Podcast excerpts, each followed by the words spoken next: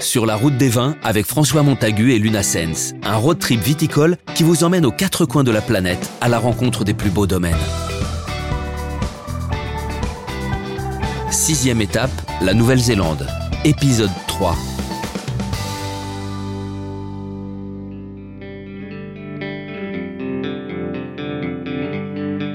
Je laisse Chris à ses délicieux talents, conquise par ce doux mélange entre cuisine de la mer et vin du littoral. Je poursuis à présent mon voyage vers la deuxième grande île de la Nouvelle-Zélande. Toutes les personnes croisées sur ma route m'ont parlé de cette traversée entre les deux grandes îles du pays comme 3h30 de pure magie. Et je ne suis pas déçue, le décor est magnifique. La côte montagneuse se redessine à chaque instant, offrant en permanence de nouveaux points de vue. Les Marlborough Sounds, un chapelet d'îles, dévoilent des fjords majestueux et m'invitent à imaginer de nouveaux chemins de découverte.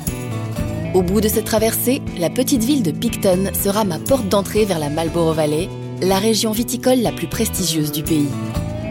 Personne n'aurait parié sur un tel succès en 1973 lorsqu'on y planta les premières vignes. Il est temps d'en savoir un peu plus sur ce fulgurant succès.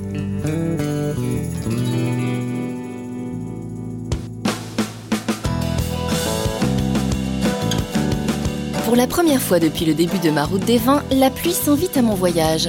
J'y vois surtout un clin d'œil du destin alors que je suis en route pour Cloudy Bay, littéralement la baie nuageuse, sans doute le domaine le plus renommé de la Marlborough Valley. Pour de nombreux critiques, Cloudy Bay propose le meilleur Sauvignon blanc au monde, un vin particulièrement aromatique et vif qui a donné ses lettres de noblesse à l'ensemble de la région. Ce matin, j'ai rendez-vous avec Tim Heath, le maître de chai, pour découvrir ce domaine d'exception. Bonjour Luna, ravi de vous voir. Enchanté, comment allez-vous Enchanté, ça va bien. J'ai eu un peu peur ce matin, mais il ne pleut pas vraiment. Vous êtes toujours partant Oui, c'est pas trop mal. Un jour nuageux à Cloudy Bay. Mais ça devrait être encore agréable dehors. Nous pouvons faire une visite. Que souhaitez-vous voir? Tout en fait. Euh, J'aimerais voir les vignes de Sauvignon Blanc, puisque vous êtes réputé pour les Sauvignons Blancs. J'aimerais voir votre chair. En fait, euh, tout ce que vous voudrez me montrer. Ok, alors pourquoi ne pas commencer par le vignoble pendant qu'il ne pleut pas? Super idée. Ah, c'est un bel endroit. Tout l'art de produire du vin consiste à retrouver les saveurs du vignoble. Et donc nous vendangeons pendant la nuit. Et après avoir pressé le raisin, nous privilégions la fermentation à des températures assez fraîches. Ça conserve tous les arômes issus du vignoble. L'autre élément est une fermentation dans des cuves en acier inoxydable plutôt que des cuves en bois. Oui, ce qui contribue à garder le vin frais et dévoile le caractère du vignoble. Oui, pas d'arôme boisé. Donc cette parcelle se trouve en plein milieu de la vallée. Quelle est la différence entre les vignes qui sont cultivées sur le flanc de la colline et celles qui se trouvent au milieu de la vallée. En fait, la plus grande différence entre ces deux terroirs se situe au niveau du type de sol. Ici, les sols sont plus récents et proviennent des dépôts de la rivière qui est juste au nord. Ce sont des sols bien drainés qui sont excellents pour le Sauvignon blanc, qui est un cépage assez vigoureux. Donc ça le freine un peu. Oui, ça freine la croissance de la vigne et ça fait qu'elle se concentrera sur la maturité des fruits.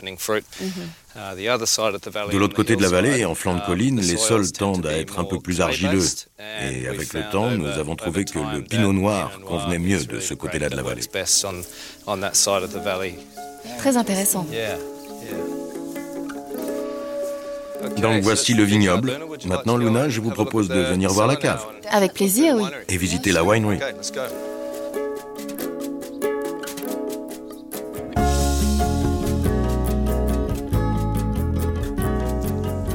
Est-ce que les numéros sur les cuves correspondent à des numéros de parcelles?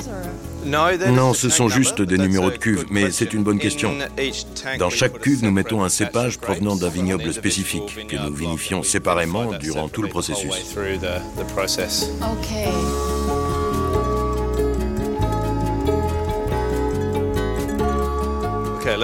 Ok Luna, nous avons parlé un peu du Sauvignon blanc de Cloudy Bay. Nous préparons en fait deux Sauvignons. Et celui que nous allons déguster a fermenté dans des barriques de chêne français plutôt qu'en acier inoxydable. Et c'est donc un style complètement différent de celui dont on parlait tout à l'heure. Le vin fruité dont nous parlions, oui. Oui, exactement. Et nous produisons ce vin depuis 1996. C'est le thé coco, qui est le terme maori pour Cloudy Bay.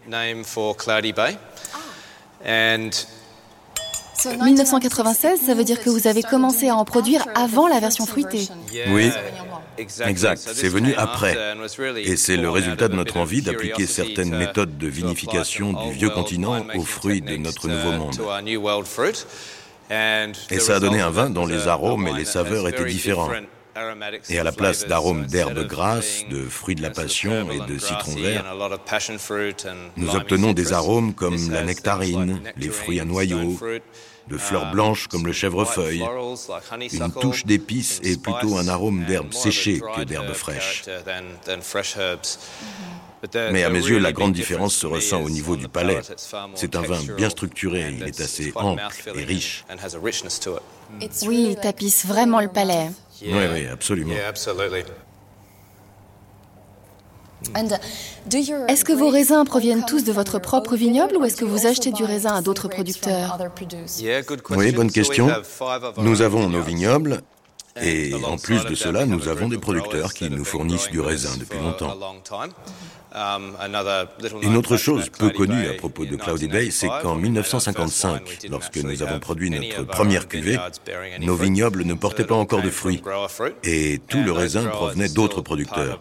Et en quelque sorte, ces producteurs font toujours partie de notre domaine. Comme une famille. Santé. À présent, je dois repartir travailler. Je suis un homme assez occupé. Mais vous êtes venu à un bon moment. Nous aurons quelques visiteurs bientôt pour la visite du chai. si vous le souhaitez, vous pouvez les rejoindre pour une dégustation de notre gamme. Ah oui, ce serait génial. Parfait. Fantastique. Très bien, je vous montre où ça se passe.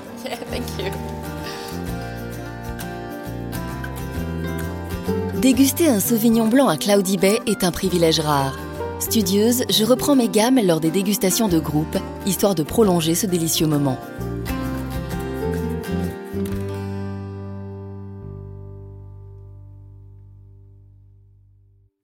C'était Sur la route des vins, d'après un documentaire réalisé par Éric Michaud avec Luna Sens et François Montagu. Montage son Agathe Laureau et Guillaume Sulpi. Mixage Thomas Gabriel. Musique My Music Library. Une production Engel, The et Interscoop.